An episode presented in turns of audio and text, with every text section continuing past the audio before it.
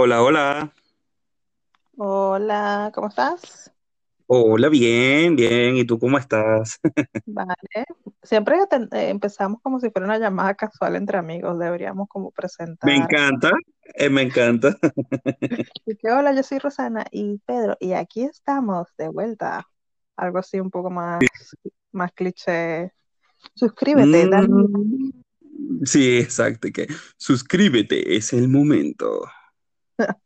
Mira, entonces la semana pasada habíamos quedado en que íbamos a hablar la teoría del caos, pero ahora me estás saboteando diciendo que quieres hablar de, quieres dejarme todo el trabajo nuevamente, después que me No, ay, que nuevamente, ay, que nuevamente. Después que me traumaticé buscando información sobre la radiación y los efectos en el cuerpo.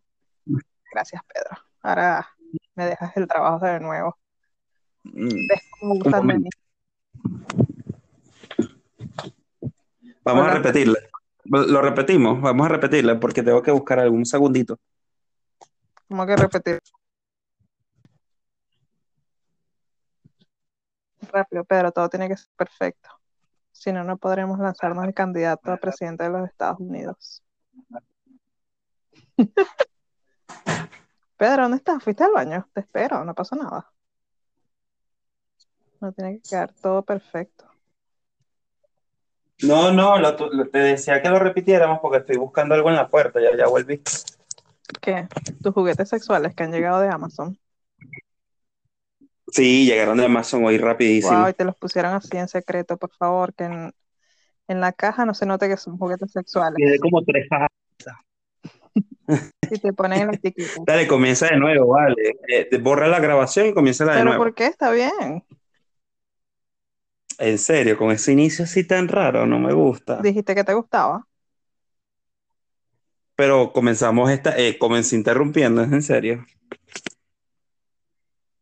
Bueno, normal, es un podcast entre amigos. Que abre la caja, ¿qué tienes en la caja? No vale, no me llegó nada, tú eres loca. Y bueno, Fui a recibir como una cuestión que pedí ¿qué, qué comida? de, de comida. ¿Qué has pedido? Dime la verdad. Pedí Red Velvet, eso fue lo que pedí. Para cenar, Pedro. No, sino porque tenía antojo de ¿Y postre. que te lo, está cerca la panadería o la, la...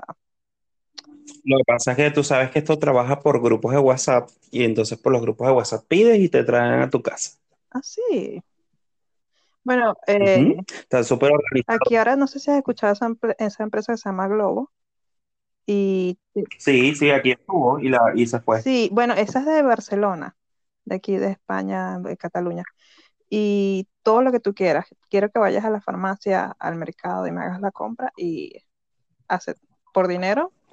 Es como lo más cercano a una prostituta, pero, ¿sabes? Sin, sin el afecto emocional. Aquí lo hacen con...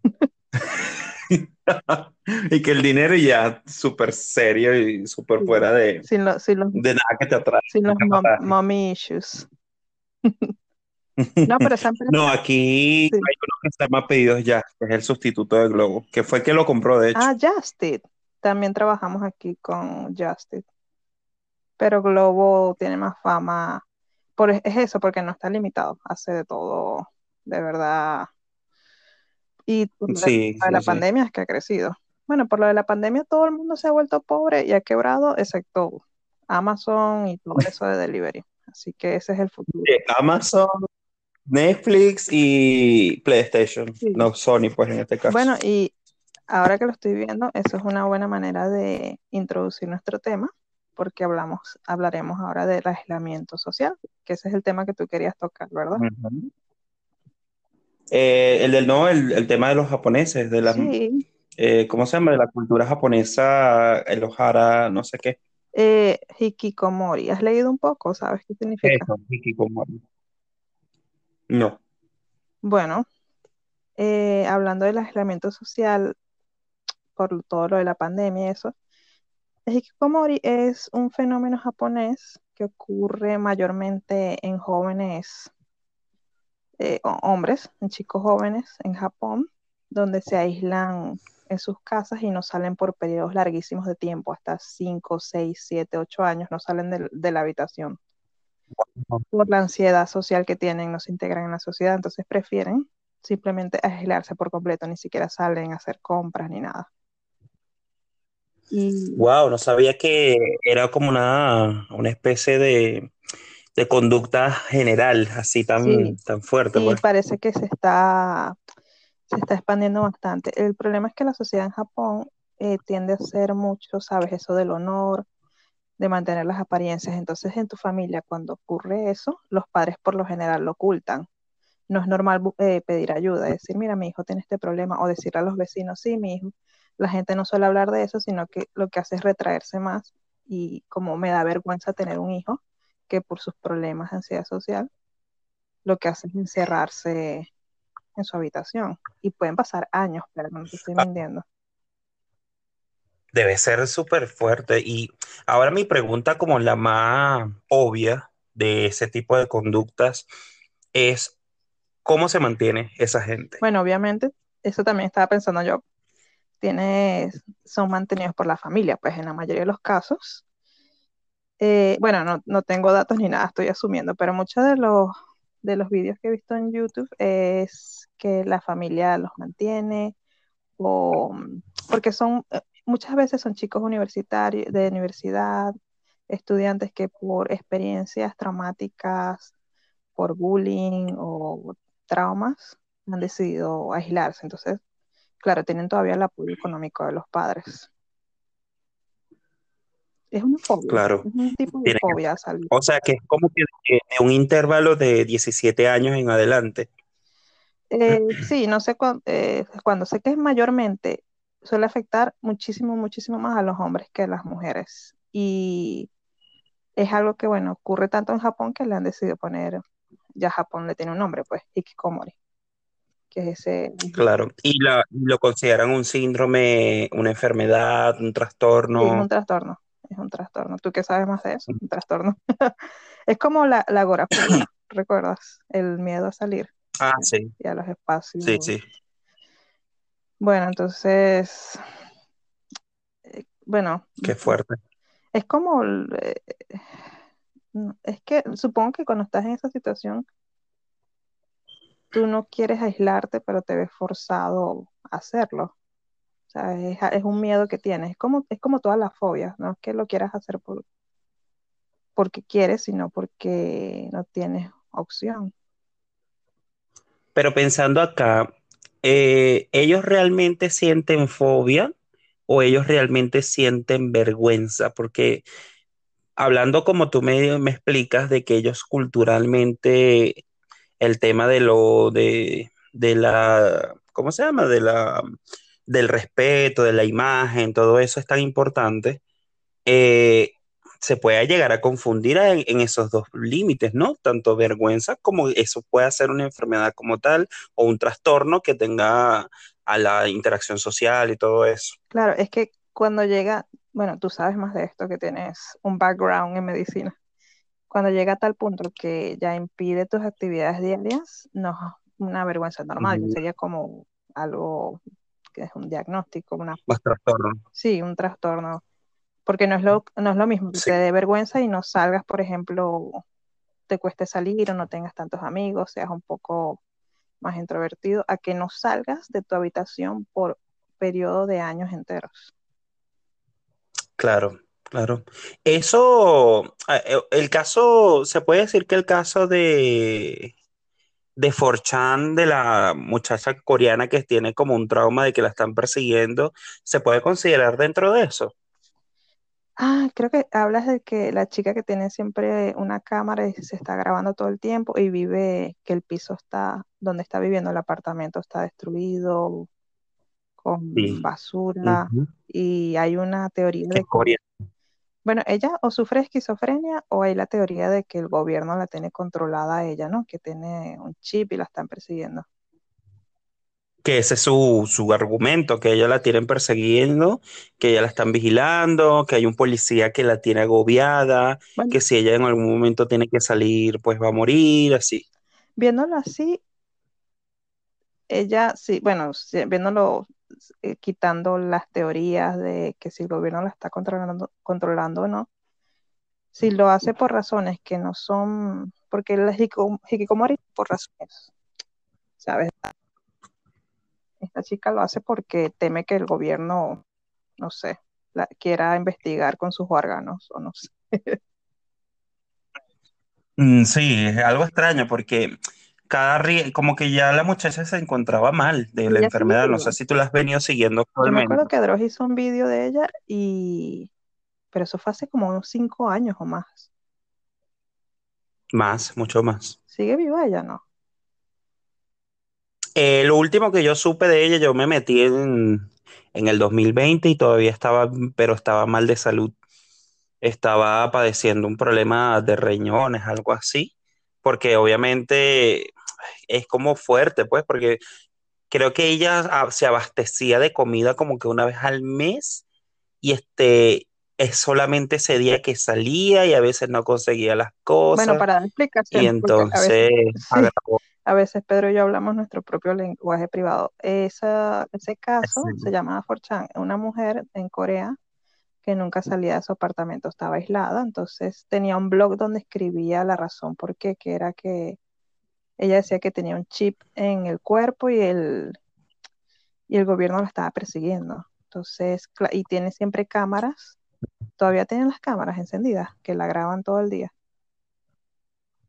Bueno, últimamente no sé porque no me metí ni el año pasado ni este año, pero la última vez que vi, sí, sí la tenía. De hecho, había modificado las cámaras, la posición, no tenía cama, ya dormía en el piso. Imagínate tú las condiciones en que estaba durmiendo. Como que ella estaba grabándose a medida que pasaba el tiempo, ella misma se encerraba más en la situación que estaba. Wow. Y de por sí ella tenía una precondición que era que dormía 16 horas, una locura así. Sufría como de esto, ¿cómo se llama eso? Eh, narcolexia, ¿no? Que la gente duerme. Narcolexia, pero fuerte, fuerte, sí, sí, sí, narcolexia. Bueno, la depresión Aunque... y, otros, trastornos así también te hacen dormir muchísimo, ¿no? Por lo que entiendo, o me estoy, estoy equivocada.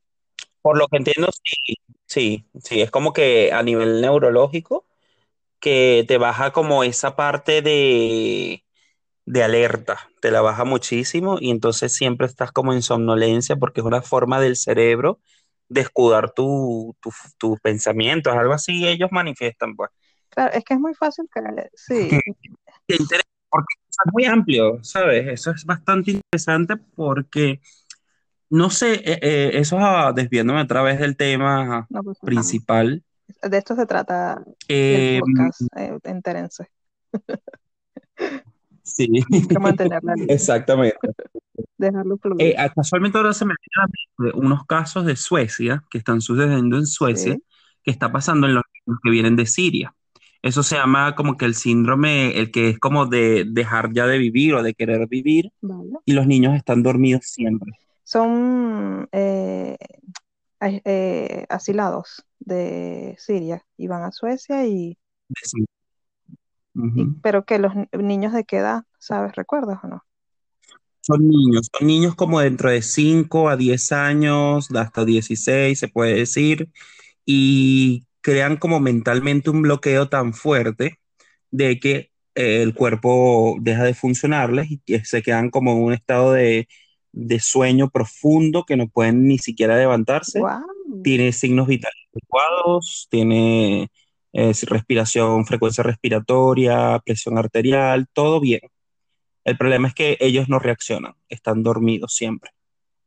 Ya va, pero ¿es porque ellos lo deciden o wow, ya quiero saber más de esto? Explícamelo como si tuviera cinco años. Eh, mira, por lo que vi el documental, de hecho es un documental de Netflix que se los recomiendo. ¿Cómo se llama? Que toca ese tema. Eh, ya te voy a decir un momento. Déjame pensar, ese es el síndrome de dejar de vivir momento que lo estoy googleando para darles la información bien. Se llama el síndrome de la resignación. Wow. Y el, en Netflix el documental se llama La vida me supera. Vale. ¿Ok? Y Entonces, eh, muestran varios casos de niños que son asilados, que vivieron un, todos tienen en común eso, que vivieron un trauma en Siria o del lugar donde vengan, porque no solamente son sirios, lo que pasa es que el mayor caso está con los inmigrantes sirios. Y el síndrome de la resignación, pues evidentemente es que ellos están totalmente dormidos, con todo bien a nivel de signos vitales, pero no quieren despertar, porque su, su mente bloqueó todo. muchas veces esto ocurre por lesiones cerebrales, pero ellos no tienen ningún tipo, es algo totalmente psicológico, no, Eh, eh, físicamente están bien. Sí, físicamente están bien en todo sentido. Wow. Pero fíjate tú que a nivel subconsciente puede ser, eso lo estaban diciendo, que ellos como que lo interpretan así, que a subconsciente tienen un trauma parecido a lo que viven traumáticamente las personas que caen en coma, ¿En, en qué sentido? ¿Me ¿ves? lo puedes explicar? En la parte cerebral, que el cerebro, tú sabes que cuando las personas caen en coma, no por inducción a coma, sino porque caen en coma ellos, forma, es porque tuvieron un trauma fuerte cerebral.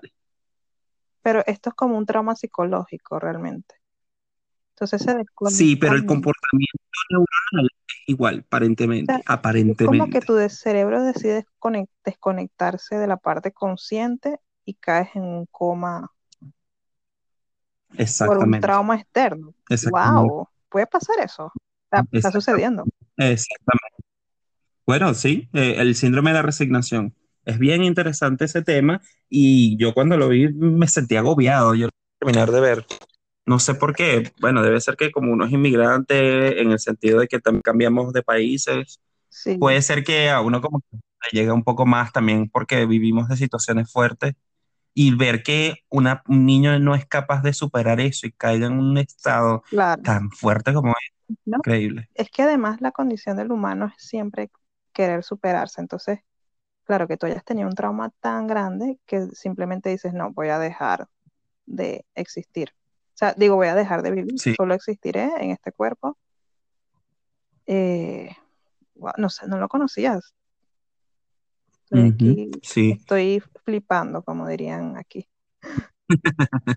Sí, pero es interesante eh, dentro de todo esto de los, los hikikomori, la, el síndrome de la resignación, el tema de lo que estábamos hablando antes, qué fuerte es el- la parte mental, ¿no? sí, La parte psicológica y cómo eso afecta tu, tus- tu circunstancia social, pues.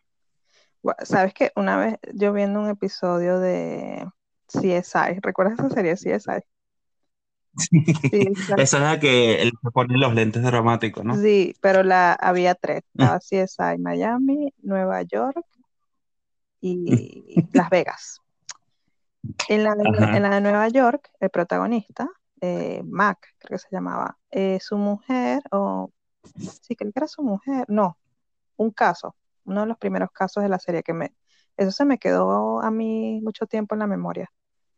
Eh, el hombre, un, o sea, el criminal del episodio, le ocasionaba como lesiones cerebrales a las a mujeres para que fueran conscientes pero no pudieran mover el cuerpo. Y parece que es también un síndrome real que se llama de enclaustramiento. Quedas atrapado en tu cuerpo. O sea, básicamente eres consciente, puedes escuchar, Mm, puedes ver, pero no puedes moverte. O sea, estás alerta, pero interesante. que, bueno, Síndrome de enclaustramiento. sí, sería lo contrario, porque realmente estás atrapado en tu propio cuerpo, pero tal, es muy posible que tengas el deseo de moverte. Exacto. Y hay una película francesa de un hombre que, bueno, le da un derrame cerebral, queda totalmente paralizado y escribe un libro parpadeando con el ojo. Te podrás imaginar. Escribe ¿O un cómo- libro y con quién lo traduce? ¿Con qué? ¿Quién le traduce los parpadeos del ojo? Bueno, se consiguió como una mujer experta, una secretaria, que lo que hizo fue ordenar las palabras por orden de frecuencia. Entonces, claro, la E es la palabra que uno más usa. Entonces, la E era un parpadeo. La eh, R, dos parpadeos, ¿sabes? Entonces, por ejemplo, así fue escribiendo. Y escribió un libro y es un caso de la vida real. ¿Qué tal? No sabía. ¿Cómo se llama el, el caso? ¿Lo conoce? bueno, no sé, fue una película francesa, se llamaba algo así como La mariposa y la, escafa, la escafandra, no sé. Luego te la enviaré. O bueno, déjame buscar, lo busco ahora nosotros con nuestras recomendaciones a medias. Sí, es una película muy buena, pero ahora no recuerdo el nombre. Ustedes luego se, se apañan y buscan el nombre. Exacto. No, pero estoy buscando. O sea, este, es que, ¿qué pasa en la sociedad? Y creo que eso se ve mucho también, no es por sonar, ¿sabes? Como una traidora a mi sexo, pero se ve más que todo en hombres que está pasando en la sociedad que los hombres se tienen que aislar. Es porque yo creo que normalmente a los hombres se, le- se ve mal que ellos busquen apoyo emocional. Entonces Mm, tienden a cerrarse más y no compartir sus sentimientos. ¿Cree que todo eso deriva del- de la cultura del hombre alfa, la- el tema de alfa, beta, todo, Y el, del dominante, la cosa, todo, venga por ahí? claro, ¿sabes? Porque eso es muy común decir como, aquí podemos decir groserías o no. Ahora no sé. Mm, Ah, tenemos que poner advertencias en ese caso, ¿no? Bueno, spoiler, spoiler. eh, que es muy común, por ejemplo, decir no llores, que eso es de, de niñas, o, ¿sabes? Eh, hablar de tus sentimientos, algo que no se ve masculino. Entonces, pero eso es lo que terminas dañando, ¿sabes? Nos, nos estamos haciéndole un favor a, los, al- a la población de hombres jóvenes.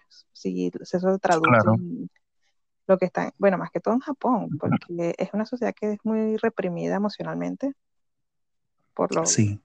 por lo que uno puede leer. Entonces, claro, Y te, te terminas encerrando a ti mismo con tus emociones. claro. Es que parece ser que el tema de la social, de la socialización está cambiando. O sea, ya no es común que tú vayas a un X lugar en la plaza, X cosa, y la gente, tú le vayas a decir hola, ¿qué tal? Y sean ellos abiertas a eso. Como que la gente ya tiende a llevarlo todo a nivel online porque se sienten con más seguridad de poder hablar y discutir y después enfrentarse a la interacción en persona. pues. Bueno, eso era muy Pero común. Sí, termina. importante. No, no, Eh, dale, dale. No, que eso era muy común en principios del año 2000, cuando empezaba lo del Latin Chat y todos los chats por internet, que claro, como sí, tú eras anónimo por internet, podí- te expresabas de una manera mucho más abierta, sobre todo cuando eres adolescente que todavía no tienes la madurez como emocional para expresar lo que sientes. Entonces, claro, estás, estás con un desconocido en internet, no hay como, ¿sabes? Eh, eh, Te desinhibes un poco. Claro. Entonces lo llevan a su vida, su vida personal allí. sí, entonces pasaba mucho que, claro, podías tener conversaciones muy ricas con tus amigos por internet y luego te veías en persona, "Hola, soy tímido, yo también, entonces no era lo mismo, ¿sabes? No sé si te pasaba. Sí, o sea, me- realmente llevándolo a lo personal, habré conocido en la vida mía personas así online, sí, pero no, eh, después de conocernos en persona, no, no me ha pasado. No sé si tú lo has, Bueno, es que tú, eres muy carismático, tú eres muy carismático, Pedro, también. Yo he tenido que aprender a la fuerza. Tú siempre has sido un poco más, más carismático, de verdad. Nah, eso es como que también el lugar donde te desenvuelves, ¿sabes? Porque por lo menos no es que voy a ir que a una fiesta de cóctel en la zona rica de mi ciudad y de repente los carajos, perdón, las personas están hablando de inversión en bolsa y yo esté aprendiendo de lo que sea un short selling, que es lo que estábamos hablando la vez pasada, de las compras en bolsa y la cuestión, y todo el mundo ya súper experto en la materia, entonces, ajá, y ahora, ¿qué hago aquí? ¿En qué figuro? ¿Sabes? Claro. Eso pasa. Bueno, pero es que cuando estás aprendiendo a conocer a una persona, nunca caes en un tema técnico, ¿sabes? Tú dices, hola, hola, ¿cómo estás? Bien, tu, tu nombre es tal. Ok, yo también, ¿sabes? Es algo más básico. Entiendo lo que dices, que es el miedo al rechazo cuando tú te presentas por primera vez a una persona, a un grupo de personas, pues. Sí, Entonces, súper vulnerable uno. y es lo, también creo que es lo que pasa mucho, porque los hombres son los que se les, eh, son los que es- llevan la carga, la responsabilidad de siempre tomar el primer paso en la parte romántica. Entonces, Sí, bueno, eso es paradigmático porque evidentemente Latinoamérica está todavía así, sí, es pero yo te puedo decir que en España pues, ya eso cambió un Sí, poco, no, en ¿verdad? Es, y por eso es que, y es algo que mm, las, eh, las, las generaciones viejas lo ven un poco mal que una mujer dé el Mm, primer paso. Pero entonces también es, es como mm, dejarle esa responsabilidad al hombre de tomar el primer paso de forma romántica, pero a la vez no puedes no puedes mostrar tus emociones como hombre, no puedes desahogarte, no puedes hablar con tus amigos de temas muy privados. Entonces, claro, supongo que, y eso también le sumas una sociedad muy, muy reprimida como Japón, y bueno, terminas con este fenómeno del hikikomori de personas que no salen nunca de su casa. La ansiedad y el miedo al rechazo es tan grande que simplemente prefieres esconderte del mundo. Y volviendo al tema de origen, eso del hikikomori se da más que todo en ciudades, ¿verdad? Sí, porque es como el ambiente idóneo que lo permite. Y también que cuando hay mucho hacinamiento, no sé por qué ocurre eso, porque mientras más hacinamiento ha- hay, más personas, más aislado te puedes sentir, ¿verdad? O no sé, yo lo siento así. sí. Ujú. Y allá los espacios habitables son muy pequeños para cada persona, a menos que sea muy sí. adinerado. No, y viviendo en una ciudad, a veces no te sientes solo. Y eso que estás rodeado de tantas personas todos los días. Sí, Es difícil lo que conectar pasa con... es que las ciudades cosmopolitan del mundo, sobre todo esas tan grandes como Tokio, en la misma Nueva York, está California, o sea, Los Ángeles, este, son ciudades que se mueven tan rápido en cuanto a que cada persona está preocupada en lo suyo, está eh, buscando el dinero o si no está buscando alguna prestación, qué cosa, que a veces ni tiempo te da, ¿me Es entiendes? Porque claro, terminas Ujú, sobreviviendo que es lo único que te importa, que te- eh, eh, la, la consecuencia es que el- la negligencia en tus, ¿sabes? En las relaciones humanas. Eso me recuerda que hay una chica que yo siempre veo cerca del lugar de trabajo donde yo trabajo, valga la redundancia, que siempre veo paseando al perro. Entonces, siempre pasa y yo terminé saludándola, hola, ¿cómo estás? Eh, nada, entonces empezamos a hablar, ni siquiera de, nos presentamos nunca oficialmente mi nombre, sino que simplemente yo la saludaba, ¿cómo, eh, ¿cómo estás hoy? Claro, conociéndola. Y es algo mucho que pasa aquí en esta ciudad, en Barcelona. Te pasa el tiempo, eres una persona adulta y eh, aquí hay mucha población adulta, vieja, ¿sabes? Mayores. ujú. Y terminas, es triste porque cuando ya llegas a cierta edad, se ve que tu, sabes, tu familia simplemente te deja una residencia para ancianos y te, se olvida de ti, porque ya te vuelves una carga. Es- Exactamente. sí, es algo que es triste y tú no lo piensas cuando estás joven, pero todo el mundo va a llegar, bueno, si tienes suerte vas a llegar a viejo. Y esta chica me pareció muy peculiar porque ella cuida de su padre y de su madre, pero a cambio de que ella no tiene vida social. Es Uy, en serio. claro, solo tiene que estar pensando en cuidar al padre, en su trabajo. Entonces, claro, te pones a ver y la sociedad es una trampa, Pedro.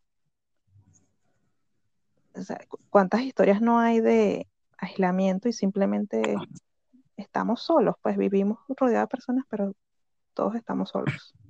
Porque nos Mm, preocupamos demasiado en nuestras cosas y el tiempo pasa cada día como, como que se acelera o debe ser por la cantidad de preocupaciones que podamos tener en un día que el- esa sensación del tiempo pasa volando, ¿ves? es que te levantas cada día. Tengo una lista de actividades que hacer, trabajar, tengo que comprar esto, hacer esto. Y el tra- eso nunca termina. Siempre vas a tener cosas nuevas para hacer, siempre vas a tener metas nuevas. Claro, eso es lo que tú quieres como humano, superarte. El problema es que si ya pasan 5 o 10 años y tu situación no cambia en gran medida, o sea, eh, pu- puedo entender eso, la resignación. ¿Cuál es el O sea, ¿cuál es el sentido de luchar tanto si igual no va a cambiar nada? Entonces, Puede ser que, mira, no me extrañaría que llegásemos al punto socialmente de que el tema de la resignación se vuelva hasta mayor en las personas adultas. no, y tiene sentido que ahora que viene esta generación nueva, que es un poco más, como más sarcástica, ¿sabes? Más de humor negro, más negro, todo más eso, como más, más- no es empática, no es sí, empática. más en, chicos jóvenes porque, Ujú. o sea, esta generación eh, que está ahora creciendo, mira, las crisis económicas, el Sí. coronavirus. Ujú. ¿Cómo te va a tocar eso de chiquito, verdad? De, de pequeño, de, Sí, de- de- ¿sabes? Estás creando con recuerdos y cómo vas a recordar una pandemia, Dios mío. es una cosa, te, eh, y te imaginas creciendo, ya, así no, si te acuerdas cuando de niño teníamos que jugar con mascarilla. O sea, yo tuve una infancia normal, yo tuve una infancia normal, al menos. O las clases online, que me parece es una tragicomedia. Eso me parece una tragicomedia en particular. Es como de un día para otro pasamos a hacer una novela distópica de, sé, Ujú. Juegos del Hambre, o esas novelas eh, un poco malositas que le sacan siempre películas de un futuro cercanos. Es Sí. así. ¿sabes? Yo diría, tú sabes que nos acercamos más a Wall-E. ¿Tú te acuerdas de Wall-E, no? Que es una película Sí, de Disney. Pedro, la ¿Cómo no? otra vez la estaba viendo. Una tendencia extrema de la, de la tecnología, así que pff, puede ser hasta uh, viable que suceda algo así. Pedro la estaba viendo y yo dije, no, pues, claro, es eso, estás como todo el tiempo, tu existencia es todo el tiempo estar entretenido, viendo una pantalla, eh, no hay como una conexión cercana, entonces cuando el personaje en la película se cae de la silla y ve, y ve el mundo y dice, wow, no sabíamos, no sabía que teníamos piscina. Es un Increíble. poco tonto, es un poco tonto, pero te toca de ciertas maneras, aunque lo quieras negar. No, Wall-E es una película muy, Muy buena. Yo creo que de las de Disney, la película con más contenido, más allá de lo que explica, es esa. Porque es tiene muchas como, cosas que está sí, es dándote a entender que son, que pueden pasar, porque es un futuro que te están planteando donde hay desechos por abundancia y de una superdependencia de la tecnología que miércoles apabulla, a mí pues, en particular. Wall-E es un documental, escuchen bien, Ujú. Wall-E es un documental, no una película de, simplemente Sí, una sí. película de animación. No tenemos un robot con sentimientos todavía, pero todo lo que muestra lo demás sí puede pasar. ¿Y tú cómo te sientes, Pedro? ¿Te sientes solo creciendo en una casa? Bueno, era mayormente, y mayormente vida. hombres. ¿Te No. sentías alguna presión? Pues la presión puede ser la del mes a mes, la de mantener la- la- la- los servicios básicos, porque prácticamente nos hemos transformado como en la herramienta de subsistencia, pues, en donde no puedes ver disfrutar más allá de lo que ganas porque es muy limitado, que es algo que obviamente nuestros padres jamás van a entender, jamás van a entender de que las condiciones donde ellos trabajaron no son las mismas de las condiciones que uno trabaja actualmente. Que uno busca ¿de qué diferentes, Sí, de- digo, ¿de qué hablas? Mi- mis padres pudieron comprar de jóvenes exacto, exacto, do- dos apartamentos, tres este, coches, ¿sabes? Una cosa que tú dices, ya eso no existe ahora. claro. Entonces, a Bueno, pagar sí, todo eso. re- eh, eso me recuerda eh, el documental de Ted Bundy de Mm, Netflix, que eso sucedió en los años 70, ¿no? ah, Entonces, un- eh, su primera víctima que pudo escapar con vida, una chica está contando su historia, no, ese era el verano del setenta y tanto. Tuve mi primer trabajo de verano y con mi primer cheque pude comprar un, un coche y la gente espera, retrocede. ¿Cómo que te compraste un, un carro con tu primer cheque? Eso, de todo el documental, esa fue la parte que más sorprendió. Ni siquiera los asesinatos de Bundy ni ah, nada. Ted Bundy mató 24 personas, ah, ok.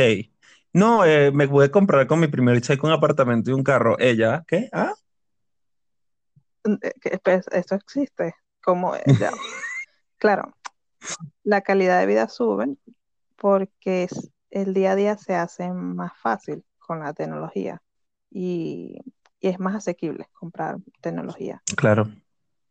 Pero a cambio de qué, ¿sabes? Vivir en una ciudad es imposible. ¿sabes? ¿Cómo tú vives? ¿Cómo pagas el alquiler? Es fuerte, porque básicamente yo que no estoy en mi área, yo tengo una profesión y actualmente no la ejerzo por temas de validación. Entonces, este, yo he tenido que buscarme en áreas que no son de mí, de mí como tal, de mi área como es.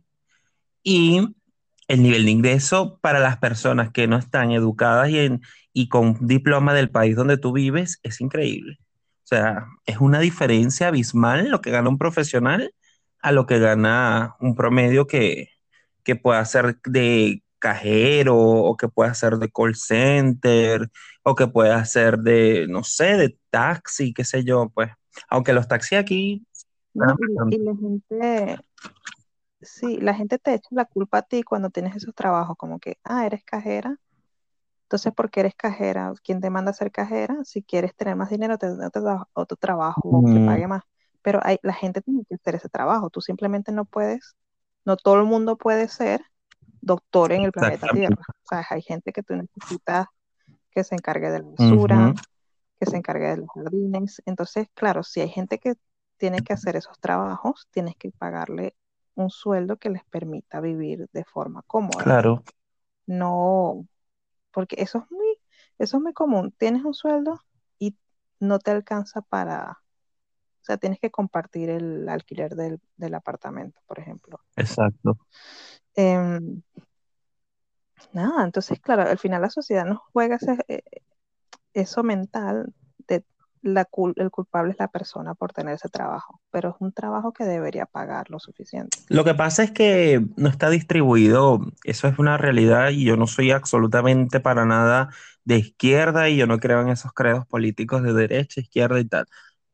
Es cierto que las riquezas no están bien distribuidas y que evidentemente hay una pirámide en, en el sistema de, laboral. Y que, bueno, que evidentemente toda la pirámide es importante, lo es, porque si no, ¿para qué existe en esa pirámide? Pero no está bien distribuida. Eso sí lo tengo claro. Bueno, es una locura. La otra vez está, bueno, en Estados Unidos, que sobre todo la repartición de riquezas es es súper mala.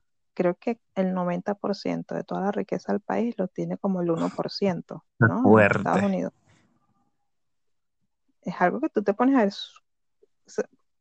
perdona, ay, no, la analogía que hicieron con el arroz de Jo- eh, Jeff Bezos, el, due- el dueño de que Amazon, hicieron que es el hombre más rico del mundo ahora, o es, o es el de de Tesla. Tesla, que a primer lugar.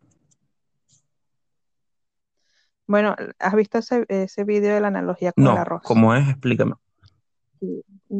Un, chico, bueno, eso lo puedes ver luego el, el video, eh, dice, bueno, un grano de arroz equivale a mil dólares. En promedio, una familia de Estados Unidos tiene, de cuatro personas, tiene dos granos de arroz, por ejemplo. Mm, Esto equivale a un millón de dólares, no sé, un puñado de arroz. Y esta sería la riqueza de Jeff Bezos. Y sin mentira, Pedro, eran como cinco kilos de arroz. Tú te quedas cuando lo ves en macro, esa claro. comparación, se te abren los ojos. Dice, ok, no hay manera de superar Sí. esto, ¿sabes? Es, es- es imposible de Estamos escalar. hablando Es como Juego de de riquezas es- visibles. Yo estoy convencido de que Forbes no contempla riquezas de otras personas ahí. ¿Qué tipo de riquezas? Yo diría que las que son de mm, las riquezas que están bajo cuerda, las que no están declaradas, Sí, ahí, ahí todo lo que estaba mencionando Forbes está declarado. Evidentemente todo ese dinero claro. que ellos tienen sufren retención. Ahora, las, las que no están declaradas, que son las, las, las que yo creo que fluyen más, es el triple de, de Tesla para mí. Claro, entonces, no solo eso, la sociedad te vende el mito de que si trabajas es posible que algún día tú también seas millonario. Porque es como eso, es como que si tú estuvieras siempre en un estado de transición, donde de aquí a no sé cuántos años tú vas a ser rico, famoso, serás un influencer en Instagram, pero la, la verdad es que la mayoría de nosotros vamos a vivir teniendo un sueldo mísero, sobreviviendo, tal vez nos casemos, depende del país, tengamos vidas con, o sea, podamos cumplir más metas o menos metas. Comunes, pues. Y es- pero es la verdad, es, si tú eres más rico es porque hay gente más pobre que tú. Exacto. Y esa es la verdad. Tú estás rico porque hay gente que está Exacto. más pobre. Eso evidentemente es así. Entonces, y por eso es que a veces me da como asco ver cosas como lo de la de Kim las Kardashian, Ujú. que no sé, lo veo y me produce como, va, no sé, un asco, porque ellas te quieren vender esa imagen, pero tú sabes que nunca serás así. Claro, ellas pueden hacer lo que quieran, son personas libres. Y si te gusta la manera en que se visten, la, la ropa que usan, el maquillaje, lo que sea, pero es como idolatrar una persona que básicamente lo que ella representa, Es cero esfuerzo. o sea, tú quieres ser así, tú, tú quieres ser así, pero el juego de la sociedad es que nunca lo vas a poder ser. Claro. O al menos el 99% de nosotros nunca lo... Y es muy selectivo. Eh, ponte tú en otro panorama, esas personas no fuesen así nunca, logradas por ellas mismas. Esas personas nacieron con un, con un empuje, pues.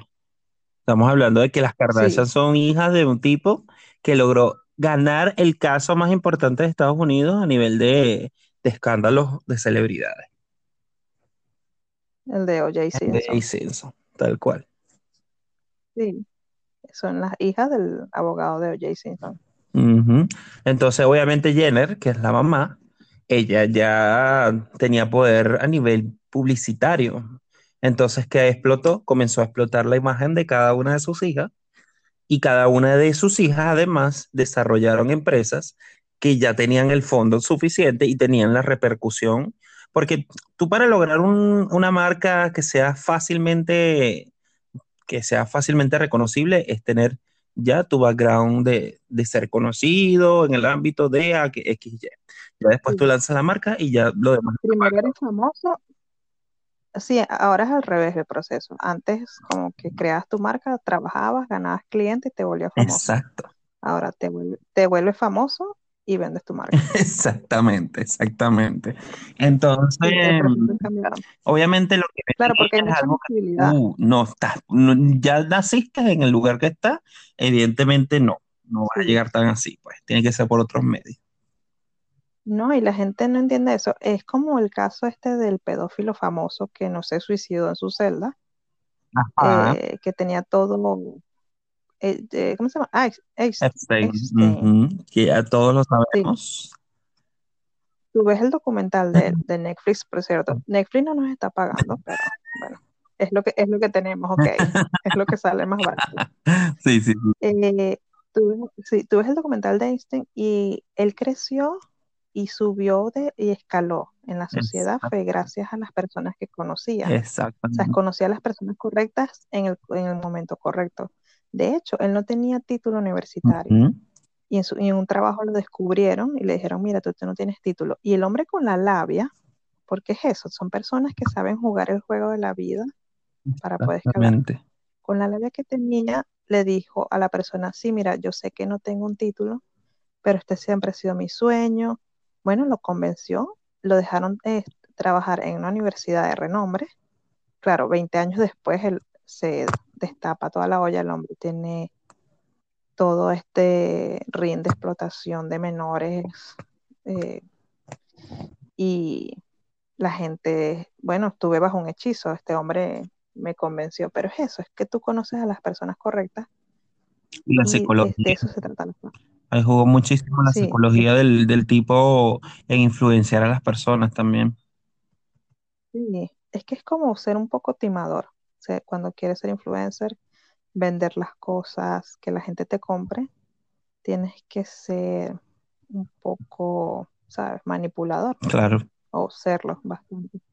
claro. Y la mayoría de las personas no tiene esas habilidades, entonces, claro, no, no sabes jugar el juego de la vida, simplemente terminas deseando ser como las Kardashian, pero nunca lo vas a hacer, a menos que, bueno. De hecho, eh, Kim Kardashian trabajaba para Paris Hilton, era la Imagínate, asistente antes. en serio. Sí, tú te pones a ver, claro, entonces son personas que tú dices aparecieron de la nada, pero realmente se ve que están involucradas en, desde hace tiempo en, ¿sabes? Se, se meten por debajito poco a poco, y entonces, claro, pareciera que un día explotara la fama, pero no es así. Esa gente estuvo moviéndose desde abajo, escalando socialmente, todo eso. Y bueno, están donde están. Yo te voy a decir algo, yo creo que en nuestra generación, por lo menos la nuestra, nuestra como tal, sí se abrió una oportunidad de serlo. Creo que fue YouTube. Para mí, creo que esa sí fue la puerta realmente de las personas Sí, que en el inicio lo supieron aprovechar y llegaron a lo que llegaron, fue porque estuvieron desde el inicio. ¿Me entiendes? claro. Ahora es muy difícil, pues ahora como está muy saturado, de corrido. está demasiado saturado ahora de contenido. Entonces, claro, lanzar un vídeo es como lanzar un granito de arena en el desierto. Entonces, la gente tiene esa idea, sí, y todavía existe eso, tienen esa idea los chicos jóvenes. Claro, como este hombre es famoso por ser gamer y pone cómo juega videojuegos y eso, yo también lo seré. Y de hecho hay una carrera aquí para ser influencer o de redes sociales en España. ¿En serio? ¿Cómo se llama? sí, lo buscaré, pero estaba hablando con No eso, puede ser. de eso con una persona aquí. Pero claro, es que me imagino que si hay una demanda, la universidad crea la carrera. Déjame buscarlo. No te puedo creer. Deben dar ahí que fotografía, dicción, eh, formas de marketing, qué sé yo. Mira, dice, es el titular. ¿Quién dijo que para ser un youtuber no se estudia? Universidad de España abre la carrera. Eso fue en el 2018. ¿Qué tal? O sea, y, y- y lo increíble de, de la parte de los youtubers y eso es que no necesitas tener algún grado o algún... No, Ese paradigma de la eso educación, ¿verdad? Que está perdiendo bastante, ¿no? sí, o sea, ya la gente no consigue prestigio a través del trabajo duro, sino por ser como eres tú, que eres una persona entretenida, puedes atraer a otras personas, puedes ser un influencer en realidad. Y ese es el sueño ahora, por decirlo, el sueño americano. ¿sabes? Sí. Simplemente por ser tú, por cómo eres. Caíste eh, bien, da la persona sí, y ya. es así. Mira, dice, te voy a leer un poco del artículo. Eh, abre en España la primera academia para formar youtubers. Dice, parece, parece sencilla, grabas un video y lo subes a YouTube, pero te muestran conocimientos en edición, montaje, iluminación, diseño y para crear un material de calidad, en definitiva. Claro, pero también es invertir mucho dinero y tiempo En algo que algo que sabe. no es seguro. Exactamente. Porque si lo haces, si lo haces por amor, ok, está bien, pero la mayoría de esa gente lo hace por, ¿sabes? Un ticket de lotería. Me volveré famoso, tal vez ganaré mucho dinero, ¿Y a quién te arrimas? es un trabajo. Porque ahora actualmente Sí, a quién te arrimas. Si tú te arrimas a un youtuber que ya tiene dos millones de seguidores, evidentemente el camino es mucho más corto que si tú te arrimas solo, pues. sí, es imposible, básicamente. Es eso, es como querer crear una compañía multimillonaria, multimillonaria Sin los contactos. sin conocer a nadie. De hecho, te voy a contar un caso. ¿Has, has escuchado el caso de la mujer en Estados Unidos? Que por años está eh, inventando una máquina para que te hiciera diagnóstico solo con una gota de sangre. Entonces, la idea era que te, pinchaban el dedo, tomaban una muestra muy, muy pequeñita de unas gotas de sangre y la máquina te leía todo tipo de resultados. Que eso es imposible porque necesitas muestras más grandes. Bueno, y por durante cinco años o más, la mujer consiguió eh, inversionistas que tenía, era muy multimillonaria la compañía y al final se basaba en nada porque no lograron crear el, el producto. En serio. Sí, y inversionistas, millones de dólares. Claro, la mayoría de los inversionistas eran personas que no, no eran de, no eran médicos ni estaban relacionados con la carrera de medicina, que tiene- al tener más conocimiento tú dices, "Mm, esto de hacer diagnóstico con una gota de sangre no es posible, sino que eran personas inversionistas eh, de, otras, de otras carreras o de, otros, de otras especialidades. Tiene que ser, tiene que ser, porque no me creo que hayan creído en el proyecto de una.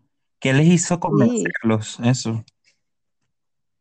mira, se llamaba Elizabeth Holmes porque la manera en cómo ella se vendía. De hecho, la chica que se llamaba Elizabeth, la manera en que ella hablaba y se vestía, ella quería imitar al de Apple, este Steve Jobs. Ajá, Entonces siempre se vestía con cuellos de tortuga, sí, cuellos de tortuga negro.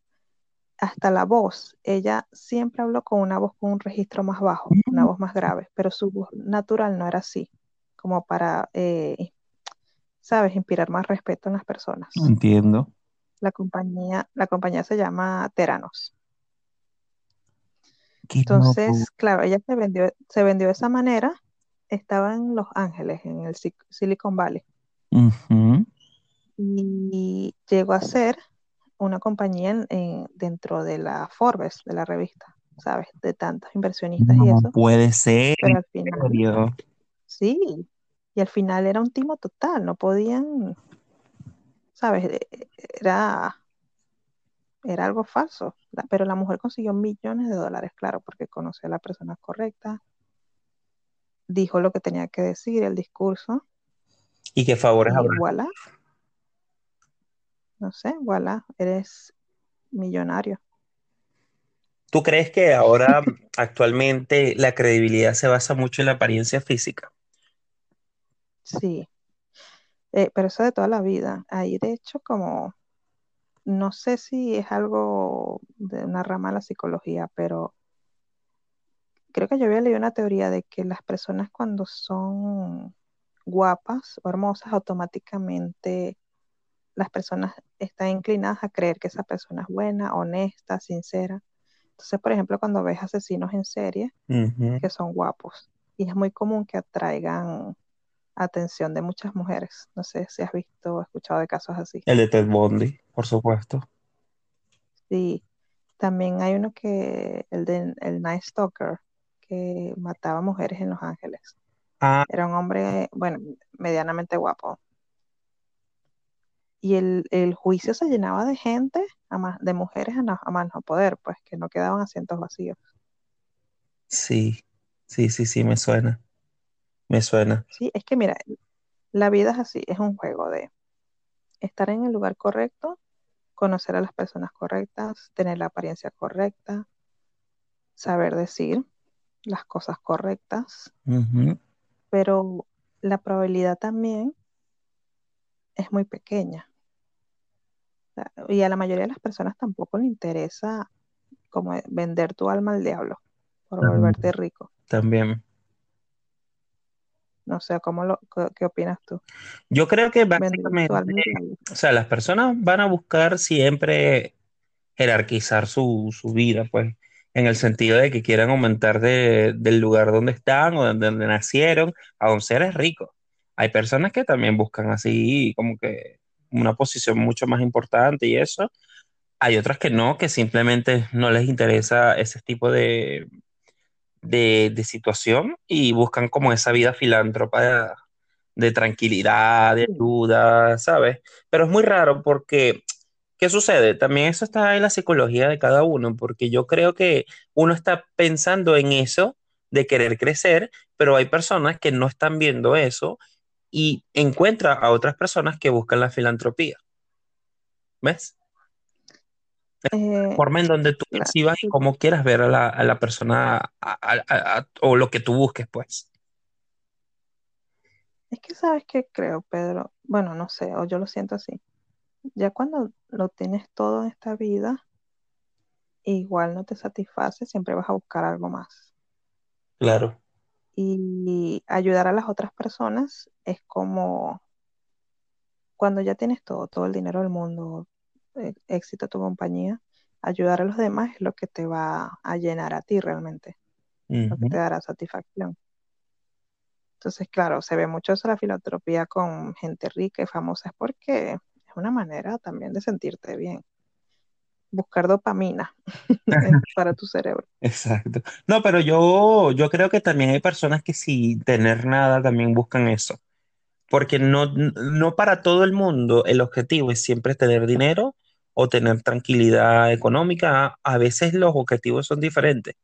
Lo que pasa es que nosotros en nuestra posición actual, hablándolo acá, lo pensamos así porque nosotros buscamos eso. Sí, eh, ah, eh, creo que hay una pirámide como de prioridades de la vida. Entonces, claro, hay unas que son más importantes y si no cumples e, esas necesidades, no puedes pasar a la siguiente. Por ejemplo, la necesidad, la primera es respirar, eh, comer, beber agua, dormir.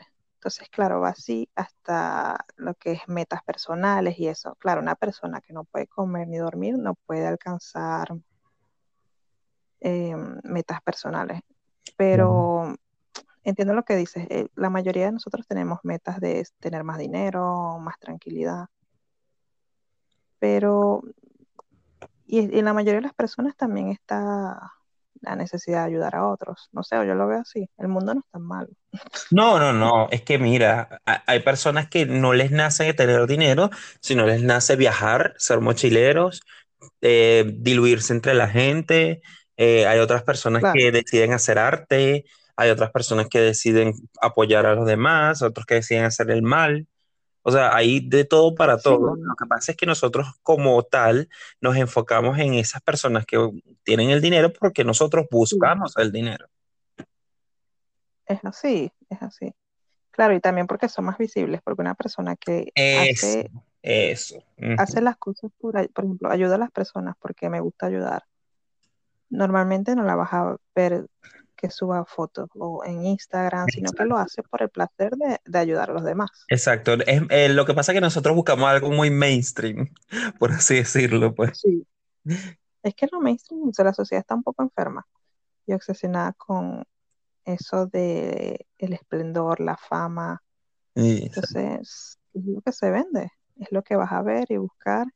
Claro, eh, el Dalai Lama no va, bueno, sí, el Dalai Lama tiene una figura un poco, es una figura famosa, pero una persona cualquiera que ayude a los demás, esté una caridad, no, no va a ser la influencer más con más seguidores en Instagram, vamos a estar claros. Ah, no, no, no. Por lo general las caras visibles del dinero son ambiciosas, todas. Creo que no hay ninguna que sea, eh, eh, ¿cómo se llama? El Santo Niño de Atoche, no creo. ¿Cómo? Por dar un ejemplo de humildad, pues qué sé yo. No, es verdad, porque tú también necesitas esa visibilidad para, es como ganar favores, ¿sabes? Sí, sí, sí. Aunque eh, también sabes que eso puede darse la vuelta muy rápidamente, porque al principio cuando tú empiezas a tener fama, la gente te apoya, como que ah, eres el, el chico, el desconocido, estás ganando fama. Pero ya cuando llegas a un punto, la gente se molesta contigo, como que estoy cansado de ti porque te empiezan a exigir. Sí, empiezan a, ¿sabes? A, dar la vuelta al discurso y a criticarte. ¿Que te acuerdas de lo que pasaba con la actriz esta de Juegos del Hambre, Jennifer Lawrence? Ajá, ajá. Al principio todo el mundo. Luego, cuando empezó a ganar más Óscares, más premios a la academia, la gente empezaba ya a criticarla, a hablar mal de ella. Entonces la gente pasa por periodos así. Eres, no eres nadie, te vuelves famoso, la gente te apoya, eres demasiado famoso, la gente te odia. Puedes mm. este, caer en un, si por ejemplo caes en las drogas como el hombre este de Iron Man, la gente te vuelve a apoyar para que eh, puedas tener éxito. Lástima. Lástima tienes que tener éxito, pero no demasiado éxito porque si no la gente te odia. Yo creo que eso es un axioma. Un axioma es como una frase que irremediablemente se cumple. Y es como que tú estimas lo que a, tu nivel de estima está. Algo así como que tu autoestima es suficiente, tú vas a estimar eso. Si, tú, si la persona que tú quieres estimar está por encima de tu autoestima, la vas a querer joder o vas a querer criticarla, ¿me entiendes? Para que esa persona se encuentre a tu nivel de estima. Así lo veo yo. Porque sabes qué pasa, que Cuando tú ves a una persona exitosa, te recuerda tus propios fracasos. Exactamente, exactamente, exactamente. Entonces, claro, cuando ves a alguien, o sobre todo eso pasa cuando con la gente con la que has estudiado, por ejemplo, tus antiguos compañeros de clase, que es muy común que los veas, no, por ejemplo, que tal, tal persona tiene su propia empresa, Exacto. o está casado, tiene 50 hijos, sí, o, cre- o creó su propio, o, o es el dueño de Tesla. Entonces uno dice, mierda, ¿qué estoy haciendo yo con mi vida? Exacto.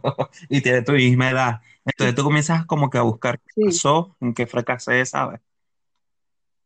claro, entonces, y puede llegar a ese punto que tú ves a esa persona y la criticas por cosas que no son insignificantes, como por, por ejemplo, si tiene más de un novio o Ajá. tiene arrugas, ¿no?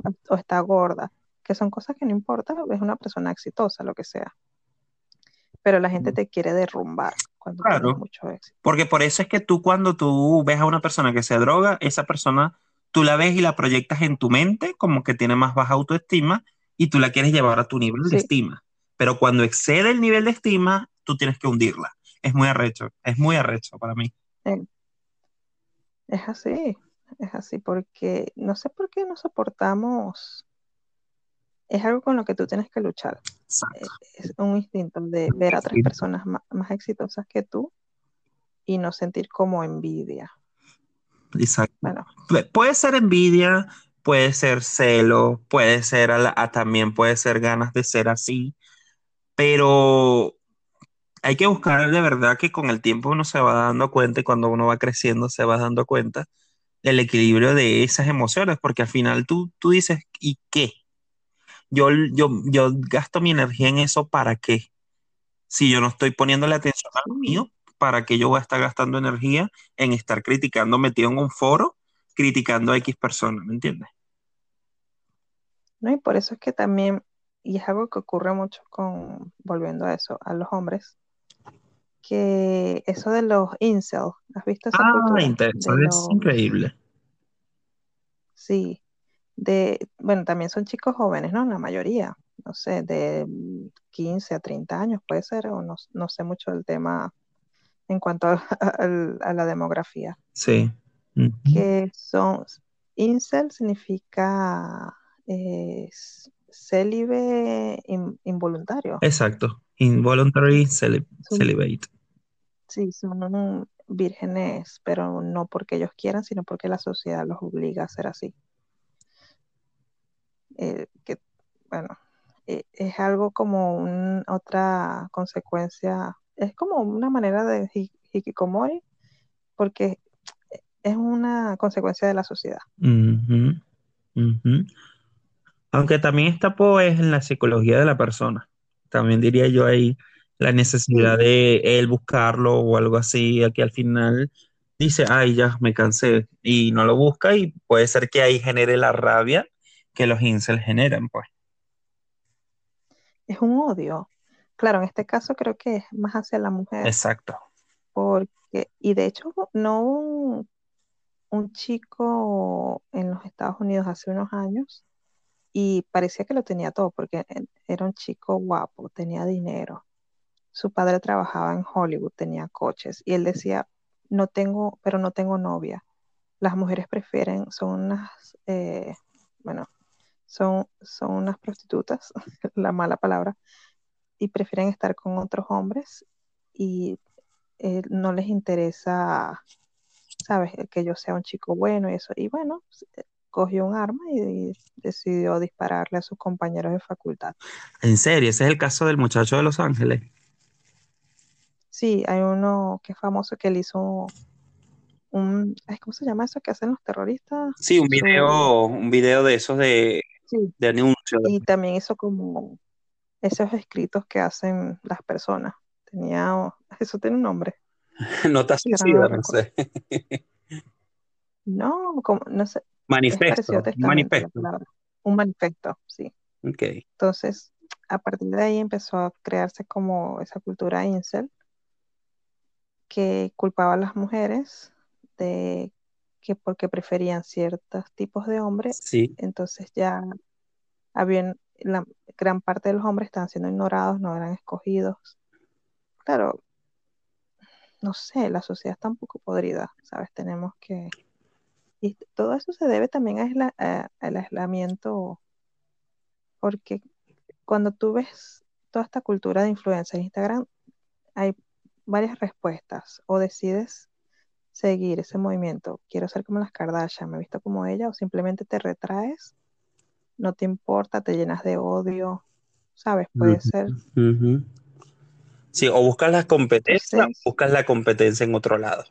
Pero siempre vas a estar en un estado de competencia, a menos que estés, eh, que yo creo que eso se llega en la vida en un punto, si una persona lo decide ser, un punto donde hay un equilibrio en todo para ti, donde tú dices, es mi momento, estoy aquí, estoy presente y realmente el exterior no me va a influenciar en cómo me voy a actuar o algo así. Y si se llega, si hay momentos en la vida que tú puedes llegar así. Claro, tú no has conocido personas que además los odio, que tú las conoces y son felices, aunque tú dices, wow, esta persona, aunque sea muy pobre o tenga millones de dólares, siempre será una persona como que está bien consigo misma. Entonces es algo muy envidiable. Sí, es un estado bien chévere. Es un estado muy chévere y tú hablas con esas personas y de verdad no explica, no te explicas por qué están así, pero lo están. Se sienten bien, sí. bien y ya.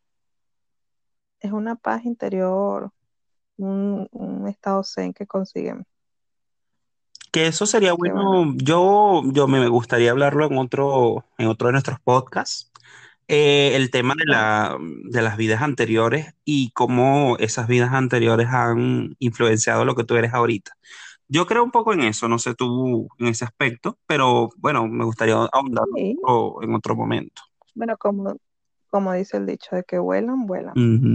Pero Pedro, dos semanas y yo he escogido el tema. No es justo, porque entonces tengo que prepararme y estudiar por cinco minutos antes del podcast. Por cinco minutos. Tengo que leerme.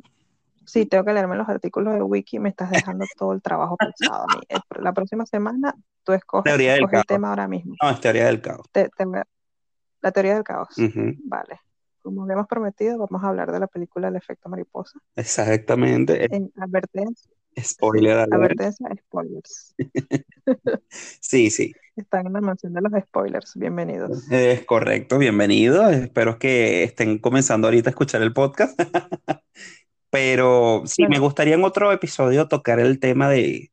Yo creo mucho en eso porque ¿cómo explicas que cada persona tenga una actitud y forma de ver la vida diferente, no? Hay gente que quizás mm. en otras etapas de su vida pasada eh, fue de algo y progresó y a lo mejor ese comportamiento se lo llevó en otro, a, otra vida. Lo veo bien así porque le encuentro como explicación a ese tema. Se me está viendo una idea a la cabeza, ¿sabes la película esa Ex Machina? ¿Cómo se pronuncia? Ah, Ex Machina.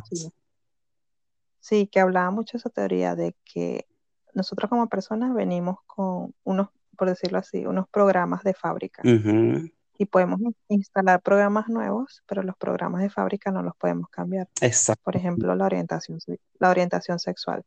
A ti nadie te enseña tus deseos, tú solamente quieres lo que quieres. Exactamente. no se podría considerar un programa de fábrica, por ejemplo. Sí, también puede ser como una experiencia traumática que viviste en, una vida pasada, pero que ese trauma aprendiste a hacer X forma también lo creo así, porque es que no le encuentro el encaje a cómo nosotros o el ser humano es, puede ser tan variable, variable en ese aspecto, pues como que se adapta a la parte del dinero, a la parte de la felicidad, qué sé yo. Si vamos a hablar de vidas pasadas, tenemos que hablar de la cientología y de Sheimo. Ok, tiene sentido. ¿Cuál es Sheimo? Shenu, ¿no? No es el, el malo de la cientología. ¿Cómo? Espera, ya, espera, primero. Se dice cienciología, lo siento. Exacto. Como saben, soy una ignorante del tema, en todo. es el malo de la película, en esa religión. Ah, claro. Ya, sí, sí, sí. Lo que pasa es que yo el tema de la cientología y cienciología no, no lo manejo bien, bien en fondo. Bueno, eh, trata mucho con vidas pasadas y eso tal vez podrías leer un poco, pero bueno, en la semana que viene, no nos adelantemos. La teoría del caos. Exactamente. No voy a investigar, no voy a leer nada, pero todo este vals lo vas a llevar. Ah, maravilloso. Pero ¿cuánto leíste de los Hikikomori? Cuéntame, ¿cuánto leíste de eso? No, eso fue, no se estaba viendo porque está muy relacionado con la cultura otaku y vi algunos documentales en YouTube y es algo interesante. Entonces, claro, te atrapa todos esos detalles de una persona que se aísla en un espacio pequeño, no sale por años y años. ¿Y qué hacen? Y ¿Qué nada, tipo de actividades tienen ellos? Nunca lo tocamos. bueno, como todo, eh, Internet es el escape de ellos. Mm, Videojuegos, ¿sabes? Mientras más te escapas del mundo real, más te, te integras en el mundo virtual. Por cierto, que tocando ese tema, te recomiendo un libro que se llama, que hace poco Steven Spielberg sacó la película, pero no fue muy buena, pero el libro es algo que no tiene padrote, como le decimos nosotros coloquialmente. ¿Cómo es que se llama ese juego? ¿Cuál? Eh, ya va, Steven Spielberg, voy a buscar un momento. ¿Libro o juego? ¿Ah? ¿De qué hablas? ¿Libro o el juego? No, no, una película que él sacó que es muy, muy, muy buena. O sea, la sacó, pero el libro es espectacular. Ya va, te necesito buscarlo. eh, vamos a ir hablando mientras lo busco, pero necesito debatir Sí, eso, que es- es- ese libro trata de los escapes en el videojuego y eso. Ah, ya sé la, cuál dices. Ay, que el chico. eh, hay como un mundo virtual Con compartido unos lentes y tal. y sí, y hay unas competencias y tienes que buscar como unos easter eggs, ¿no? Exactamente, esa película. Pero el libro, Roxana, creo que de los libros de mi top 10, No, para. Está incluido. Pedro, moriste. El libro era tan bueno. ¿Te mató? eh, estaba buscando, disculpa, disculpa, disculpa. Este, Sí, que eh, estaba buscando eso fue lo- pausa tensa más larga de todas. No, fue el, de verdad que es del top 10, la, está en mi top 5 de los mejores libros para mí, porque no me he No. podido divertir más con un libro que con ese libro, porque el aspecto de la búsqueda, de- a mí esa de la Casa del Tesoro me ha llamado mucho la atención y el mundo de los easter eggs en los videojuegos, eso quizás para otro punto, otro podcast puede ser bueno, Sí, pero eso es amplísimo y esto se remonta al primer easter egg que fue en Atari, imagínate tú. sí, Sí, eso es súper pero no podemos, no podemos, no podemos tocar todos los temas hoy, Pedro. No seas ambicioso y, y avaro. Es que estoy buscando el nombre de la, para que nos vaya, podamos cerrar con, con ese libro. Yo creo que déjame ver si lo consigo yo más rápido que tú. No, ya lo estoy buscando. A ver, como yo busco las cosas en Google, película con de videojuegos, referencias de los años Ready Player 80. One se llama. Sí, Ready Player Ready One. Player One. Léanse, por favor, ese libro recomendado con, bueno, pues, con los ojos cerrados. De verdad, qué libro tan bueno. El sello de, el sello de Pedro. Y sobre todo a aquellos que les gusta la cultura de los 80, lo van a amar. Y si no te gusta el libro, recuerden, es culpa de Pedro que lo recomendó. Sí, sí. Bueno, Rosa, de verdad que, bueno, fue excelente este podcast también. Me encantó.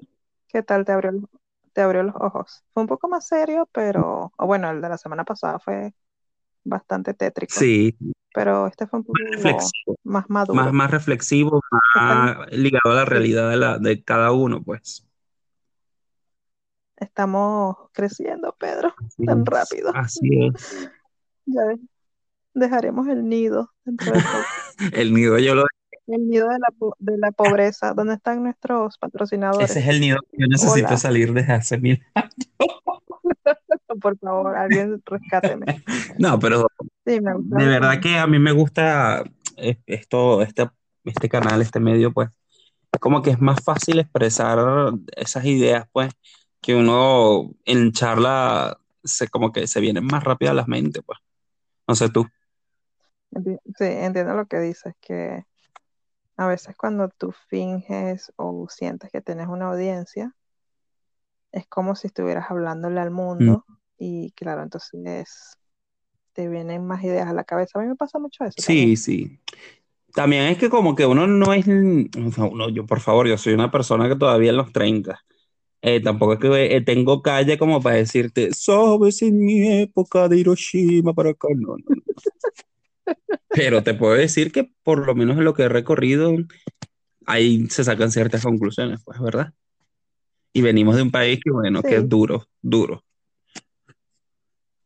te voy a decir algo. No le pondré música de fondo a este episodio porque, no sé, me gusta Bueno, que sea algo serio. serio, fue deba- de- un debate de psicología, del comportamiento humano y de las ambiciones.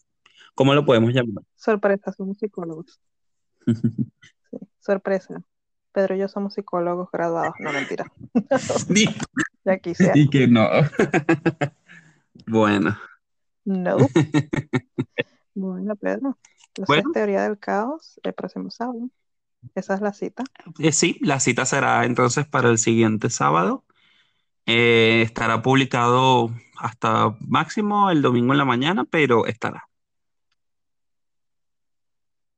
Vale, bueno, Pedro.